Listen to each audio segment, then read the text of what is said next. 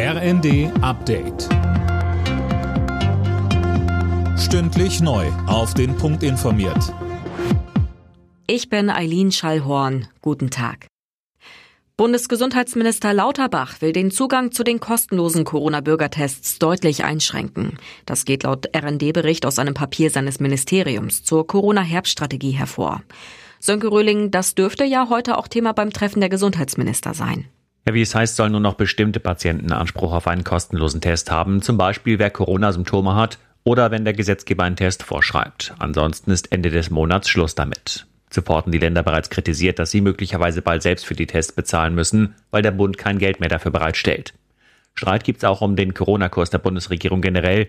Die Länder kritisieren, dass sie noch nicht wissen, wie es weitergeht und welche Maßnahmen sie bei Bedarf einsetzen können. Die Atomkraftforderungen von Union und FDP stoßen auf Gegenwind. RWE-Chef Kreber hält die Diskussion über eine mögliche Laufzeitverlängerung der deutschen Atomkraftwerke für rückwärtsgewandt. Da gehe es auch um Sicherheitsfragen, sagte er dem Sender Welt. Zum Tag der Immobilienwirtschaft heute warnt die IG Bau vor einer Mietenspirale und einem Stopp von Neubauprojekten.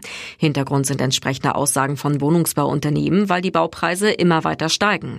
Martin Günther, der Chef des Pestel-Instituts, sagte uns, Das Schlimmste wäre ja eigentlich, wenn jetzt der Wohnungsbau zusammenbricht und die ganze Baubranche dann ein ähnliches Schicksal erleidet wie die Gastronomie oder der Bereich äh, des Fliegens, äh, wo die Menschen, die dort im Moment arbeiten, eben einen anderen Job suchen und auch finden und dann nicht mehr zur Verfügung stehen, wenn es wirklich wieder losgeht. Denn wir werden mittel- und langfristig Wohnungsbau brauchen in Deutschland.